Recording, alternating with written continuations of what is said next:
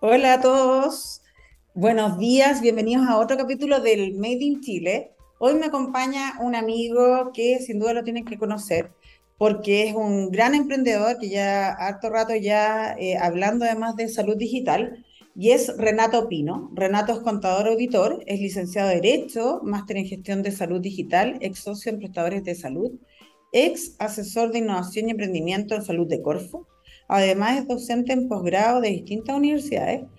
Es impulsor y coordinador del Diplomado de Salud Digital de la Universidad del Desarrollo y mentor en innovación en salud digital de OpenBochef de la Universidad de Chile. También se desempeña como asesor corporativo en innovación y gestión de salud y es fundador y CEO de snap.cl. ¿Cómo estáis, Renato? Hola, Ari, ¿cómo estáis? Qué rico estar contigo y verte, al menos por esta vía, ya que no lo hemos visto Hace rato no nos vemos físicamente. Hace rato, sí, pues es que está, ha estado la pandemia, estuvo compleja. Así es, así es, para todos. Para todos estuvo complicada, ¿no? Oye, Renato, cuéntame, cuéntame de ti primero. ¿Cómo empezaste, cierto? ¿Cómo estudiaste Derecho? Eres contador auditor y al final te cambiaste al, al área de salud digital, empezaste a emprender, etcétera. ¿Cómo se dio ese cambio, digamos, a llegar al, emprendedor que eres hoy? Uf, es, una larga historia, pero la voy a tratar de resumir como en tres partes. La primera parte es que efectivamente estudié 12 años de mi vida, dos carreras que, si bien me gustaban mucho, eh, creo que siempre tenía algo como por hacer adicional. Y resulta que me dediqué mucho al mundo, a ese mundo del área tributaria, jurídica, eh, durante harto tiempo hasta que me enfermé de un estrés increíble y ese fue el punto de inflexión. Yo estuve internado en una clínica dos meses eh, con riesgo vital, ¿cierto? Casi el mes y medio, los dos meses estuve con riesgo vital y claramente eso te hace replantear la vida en general, ¿sí? Todo. Y cuando salgo me encuentro con, bueno, me, me, me resulta de que estoy en una situación donde estoy un poco desmotivado, ¿cierto? Porque venía saliendo algo bien complejo, estuve todo un año casi en, convalecencia hasta que me, hacen, me invitan a ser partícipe en dos centros médicos como socio, de los cuales me sumo, además de la empresa que, que, estaba volviendo, mi, a mi antigua empresa, que era la empresa en la cual yo era socio y, y, estaba retomando. Y resulta que me encuentro con esto de eh, el, la complejidad y la fragmentación del sistema de salud ambulatorio principalmente como paciente. Y yo directamente toda mi vida corporativa, llamémoslo así, en mi, época anterior, en mi vida anterior, como digo yo, eh, venía trabajando con gente de salud. Entonces como que ahí se me unieron tres, tres puntos. Uno, eh, mi experiencia técnica en temas de gestión, había hecho incluso mi práctica de auditoría, la hice en, el Hospital Naval en Viña del Mar. Y después eh, como prestador, como socio de estos centros médicos, y después como paciente. Y ahí es donde se me une y se me dice, oye, aquí hay algo que está fallando, y me lanzo así derechamente y dejo todo atrás. Dejo mi empresa anterior, la vendo mi parte, y me lanzo y vuelvo a ser un emprendedor de mochila, como digo yo, y parto, ¿cierto?, a buscar nuevos horizontes y me lanzo, y me dejo la corbata, dejo mi empresa, teníamos varias personas contratadas, etcétera, estábamos creciendo, pero no era lo que me llenaba, y me lanzo este sueño que es decir, cómo aportar al mundo de la salud ambulatoria, principalmente. Y ese es como súper resumido, pero ahí está la historia, es media dramática en alguna parte, en una parte, pero, pero ¿para qué? ¿Para qué a esta hora? ¿Cierto? Empezar con eso. Pero sí, efectivamente, ahí hay un cambio y un quiebre. Yo creo que hay un tema de, de condición de vida, es decir, bueno, ¿cómo querí de alguna forma cuando tú tenías un riesgo vital, yo siempre cuento esto, cuando tenías un riesgo vital, estáis conectado con un catéter en, en, el cuello, ¿cierto? Sin saber si vaya a poder salir, tus perspectivas cambian de todo, ¿cierto? Entonces tú decís, quiero hacer algo más épico, ¿sí? Aunque dejar un granito, aportar con un granito de arena. Oye, eh, me empezó a llorar el ojo, me emocioné. Ah, no. no sé, me entró algo. Oye, bueno, y en ese sentido igual ahora estoy impulsado a y todo lo que es la salud digital, ¿cierto? Ahí está, como bien metido en, en todos estos temas y cuéntanos qué es la salud digital, mientras me recupero de mi ojo además. bueno, la salud digital bien particular, hay varias definiciones, pero en realidad esta es una estrategia. Yo siempre digo, la salud digital en sí mismo no es tecnología, no es, no, es una estrategia de acompañamiento. Algunos hablan que es la intersección entre la biomédica, la medicina, los negocios, ¿cierto? Y la toma de decisiones. ¿ya? Entonces la, salud digital viene a ser una herramienta que permita que de alguna manera el, el usuario o el paciente tenga mejor acceso. A mi juicio, y esto, bueno, no es a mi juicio, sino que esto ya lo está diciendo la literatura, la salud digital es una herramienta de equidad. Sí, a mí me gusta mucho hablar de ese concepto. Me voy desde lo tecnológico, me salgo desde el proceso, me salgo. No, esto es equidad pura, es la oportunidad grandiosa que tiene la humanidad de transformar los procesos asistenciales o la salud en general en la forma de abordaje en función de las personas para darle a quien pueda, a quien no tenga, lo que le corresponde. ¿Cierto? Quien tiene más, bueno, se, apalancará en la salud digital, pero quien tiene menos, derechamente poder nivelarlo y llegar a un establecimiento donde al menos todos puedan cumplir de, la mejor forma, ¿cierto? Eh, algo tan básico, ¿cierto? Que es eh, poder tener salud de calidad a tiempo, ¿sí? Oportuna. Entonces la salud digital al final es una estrategia en sí eh, que a mi juicio, insisto, y que como dice ya gran parte de la literatura nueva, apunta a la equidad, derechamente. Oye, ¿y en qué, en qué pie está Chile en estas materias? Mira, en, realidad este es un problema, la fragmentación del sistema de salud y, la, y esta es la capa de la, estratégica que permite que esto de alguna manera se mejore, es bien común, no es solo Chile. ¿Ya? Así, entonces, el, diagnóstico que te va a hacer se profundiza más en Chile o menos en Chile va a depender del área. Además que la salud tiene muchas áreas, tiene la parte farmacológica, por ejemplo, tiene la parte de dispositivos, tiene la parte acceso, eh, tiene la parte hospitalaria, ¿cierto? Entonces tiene muchas dimensiones, ¿ya? Eh, tiene la salud pública, la salud privada y dentro de eso también muchas dimensiones, multidimensional. Entonces, ¿en qué posición está Chile? Bueno, Chile hoy día creo que está avanzando. Eh, ya hay por lo menos cierto grado de conciencia. Tú me conoces hace ya harto años y tú sabes que cuando yo empecé esto, yo era un loco, así, si tú estás dando tonteras, así, ¿cómo vamos a hacer esto de conectar, cierto, a través de Snap, que es un poco lo que hacemos, cómo conectar, cómo vamos a compartir, cómo vamos a competir en algo totalmente dinámico? Era hablar de salud digital hace el 2016 cuando yo empecé era muy muy muy complejo. La pandemia claramente y digo lamentablemente dada la pandemia, pero por algo bueno que tenga, es que al final nos, dio, nos reventó la cara y nos dijo, miren, ¿se dan cuenta que tenemos problemas? ¿Cierto? La salud, como tú me preguntabas, si Chile hoy día la pandemia le pega tan fuerte en la cara y nos damos cuenta que habiendo tecnologías, que habiendo elementos, que habiendo herramientas, no las estábamos ocupando y nos damos cuenta que al final se nos muere gente, ¿cierto? Que no debió haber muerto, y así lo digo súper duro, por no tener herramientas tecnológicas insertas en nuestro sistema. Entonces tú te dices, ¿cómo puede pasar esto siendo que esto existía, esto estaba? Bueno, la pandemia nos vino a acelerar ese proceso, como en todas las industrias, creo yo, en todos los sectores. A mí me gusta hablar mucho de industria en salud, pero te lo puedo explicar después, pero, pero en general, como en todos los sectores. Y Chile hoy día está reaccionando no sé si tarde, da lo mismo. Hoy día está reaccionando y está entendiendo que esto debe estar incorporado. Y los grandes prestadores y el sistema de salud en general están entendiendo. Y ahí hay habilitantes que tienen que irse dando y que hoy día por suerte lo estamos empujando y ya se tiene como que una necesidad y ya no es parte de un cambio futista, sino que es una necesidad. ¿Sí?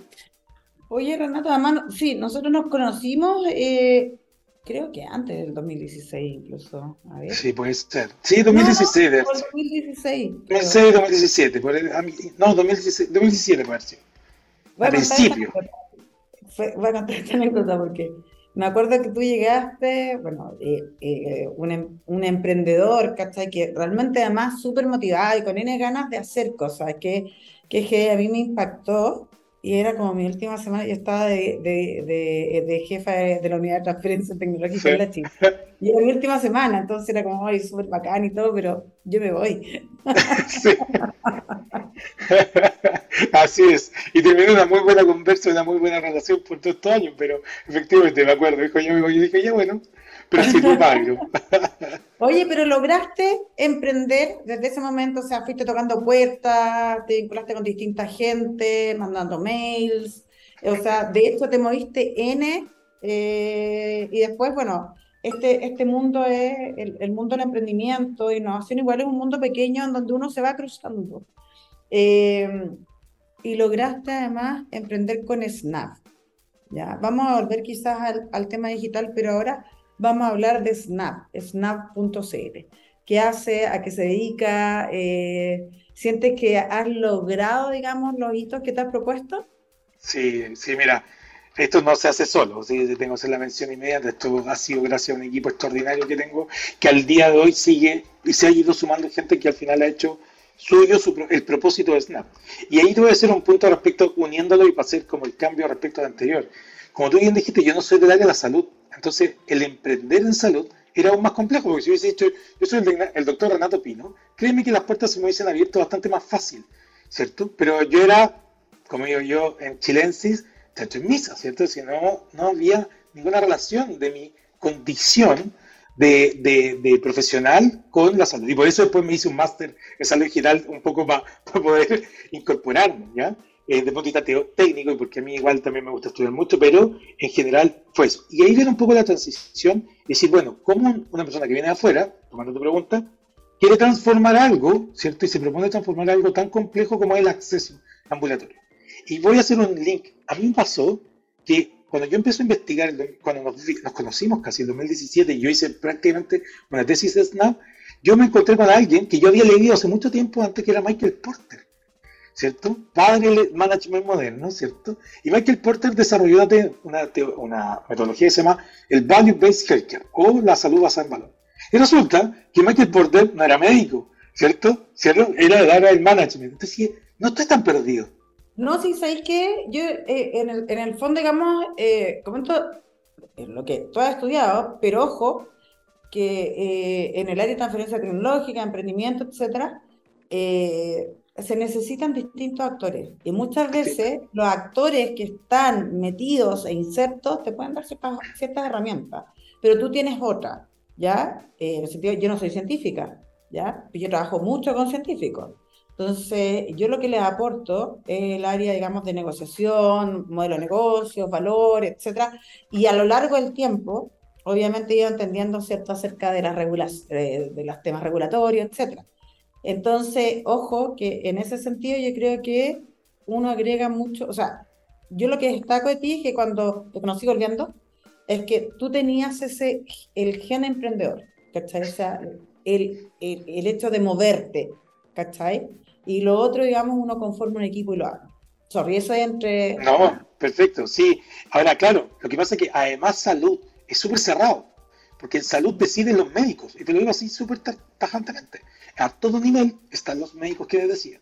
Y, y, salud digital, como esta capa de intersección, viene a decir, ¿sabes qué? Me encanta y está bien que estemos los, estén los médicos metidos, pero acá necesitamos a todos sociólogo, ingeniero, abogado, ¿cierto? ¿Por qué? Porque salud digital es tan transversal y toca tantas dimensiones que al final tú necesitas un input, como bien dijiste tú, una transferencia de conocimientos de, y visiones desde toda la industria. Y bueno, y como te decía, cuando yo empecé con Snap, yo eh, vuelvo a Porter, ¿cierto? Y Porter me dice, con el mensaje detrás era, yo no sé de la salud y vengo a proponer una metodología la cual hoy día, después de 12, 14 años de que él escribe el primer paper de salud basada en valor, hoy día se tiene como la metodología que es la cual a todos los centros, o toda la salud debiera transitar, que es salud basada en valor. ¿Qué quiere decir? En términos muy simple, decir, y tiene que ver un poco con lo que es SNAP que me preguntaste, que es decir, mira, ¿sabes qué? Acá nosotros no solo debemos medir la atención, sino que debemos medir lo que me entrega la atención, es decir, el resultado. Esto explicado muy, muy en simple.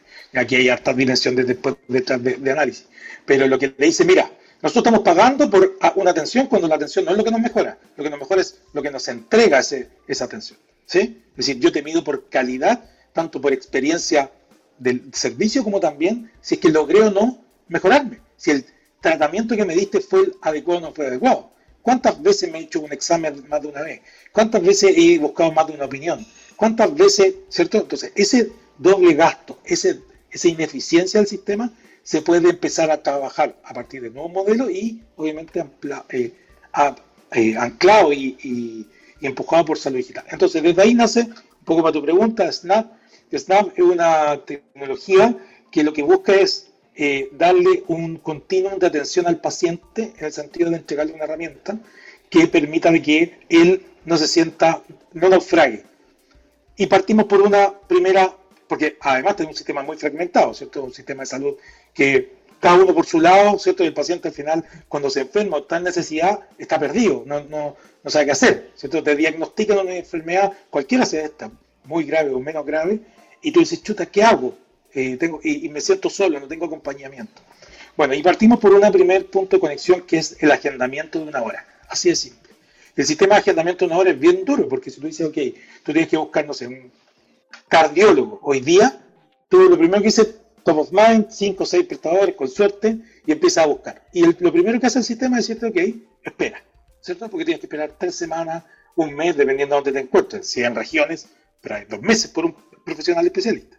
Y dije, nosotros dijimos, bueno, hagamos algo, y esto nace a partir de mi experiencia en el, lo que, ese fue el sueño al final, inicial, cuando yo era, cuando hago este flachazo entre unir estas esta experiencias entre prestador, eh, gestor y además como paciente, digo, bueno, hagamos una red donde un paciente elige una hora médica, ¿cierto? Y la reserve, pero en el tiempo intermedio, ¿cierto?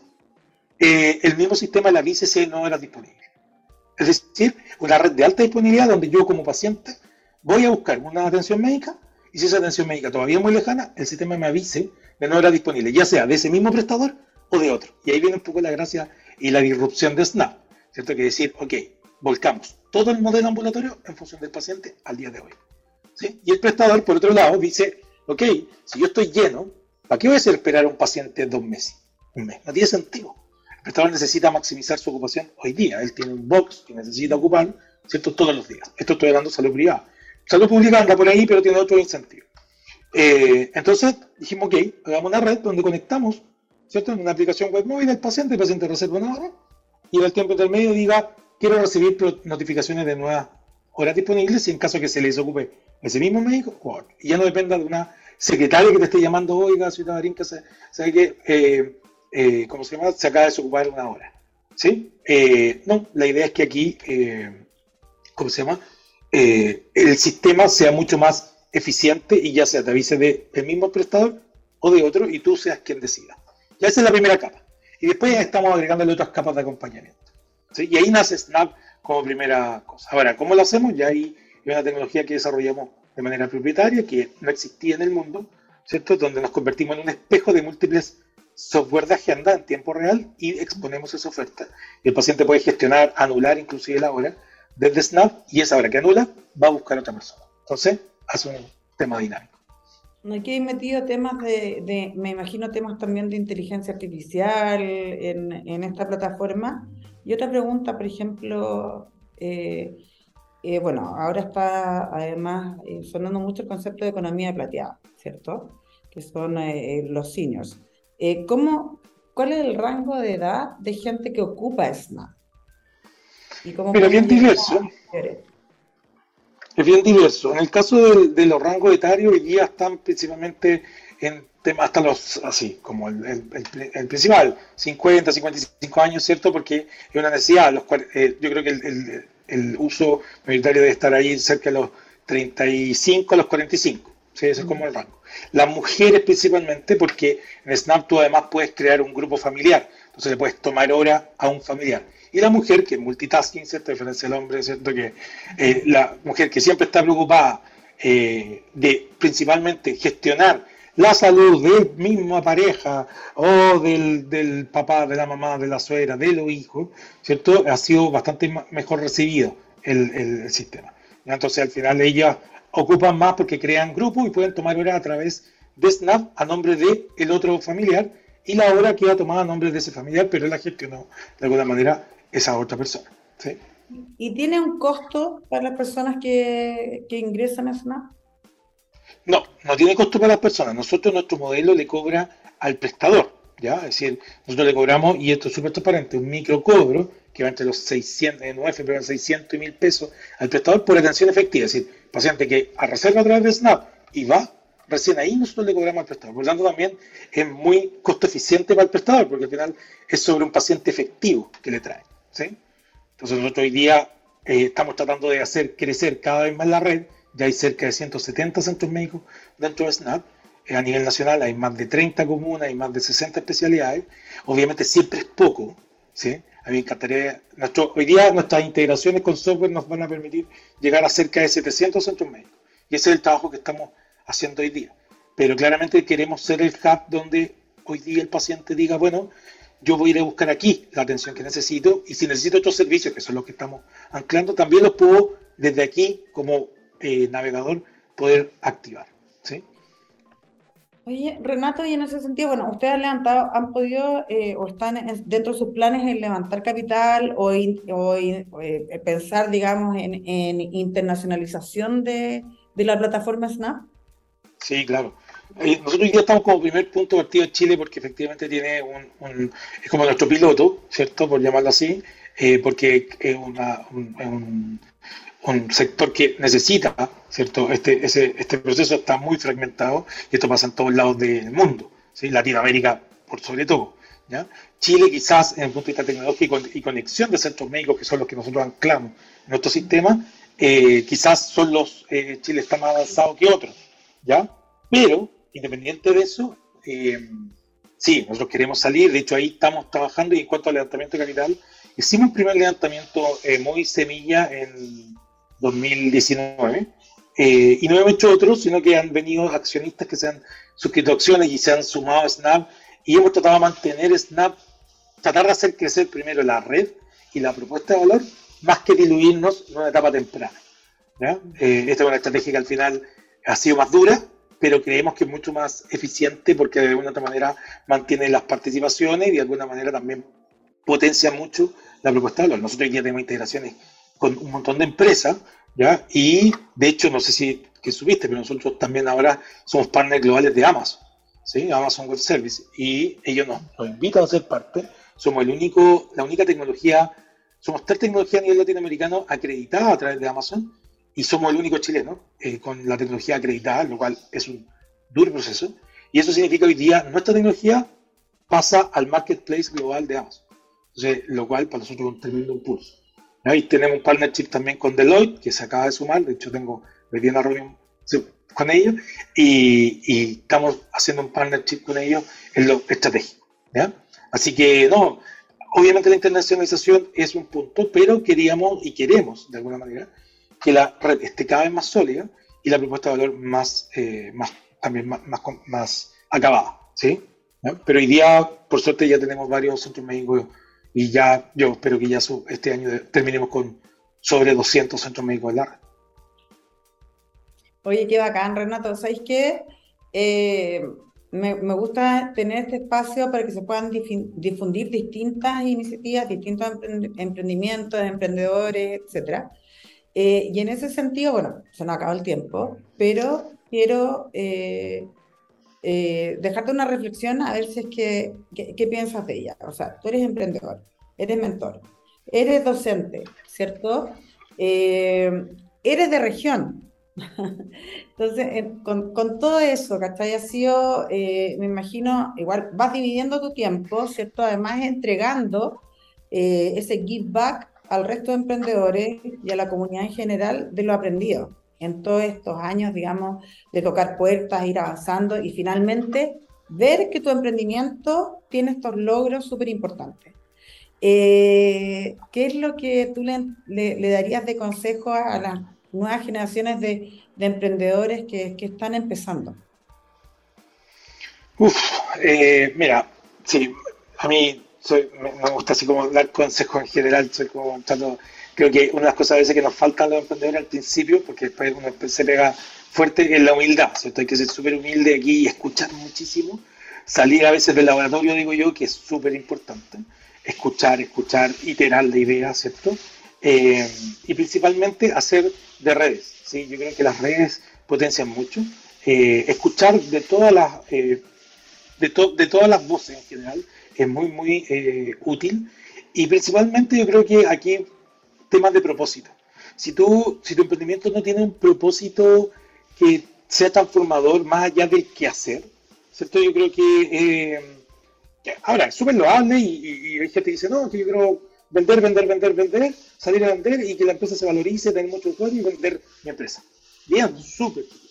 Pero en los casos, a lo mejor son más románticos, algunos más viejos, yo estoy más viejo, no soy tan joven emprendedor, vengo un poco más de vuelta en ese sentido, cuando uno quiere trascender con la idea y a esa idea se, se incorpora más gente, creo que es súper bonito cuando uno le pone un propósito y no traiciona ese propósito. ¿sí? A mí me ha pasado que en Snap hemos tenido propuestas así, ultra atrayentes, pero así, que no hemos tenido eh, nada en, en, la cuenta corriente un par de años atrás. Y me dice, oye, vénganse para acá, se forran con nosotros y, sacaba snap en cuanto al propósito, pero tenéis plata. Y de verdad, hemos sido súper duros de decir, no, esto está hecho por y para el paciente. Y creo que eso de alguna u otra manera, a la larga, nos ha traído mucho, mucho beneficio porque al final nos posiciona en un lugar de decir, si alguien, ahora me acaban de invitar a un seminario, un congreso, dice, ¿sabes qué? Estábamos en una mesa, hablamos sobre digital, y dije, ¿a quién podemos invitar? Y todos me conocían y dije, Renato. Y era porque sabían que el discurso que iba, iba ahí era función del paciente. Entonces, a lo que voy yo, y mi mensaje al emprendedor, es que defina muy bien su propósito. Y ese propósito no lo traicionen nunca. Oye, entonces me quedo con que hay, hay que trabajar con, con pasión, ¿cierto? Con lo que uno hace, porque además eh, eh, en el emprendimiento tenéis que ser súper resiliente y con un propósito claro para lograr, digamos, esa pasión. Nos despedimos entonces. Eh, muchas gracias por acompañarme, Renato, en este nuevo capítulo de Made in Chile y nos vemos el próximo viernes. Gracias, Mar. Un gusto. Chao. Chao, chao. Chao, chao.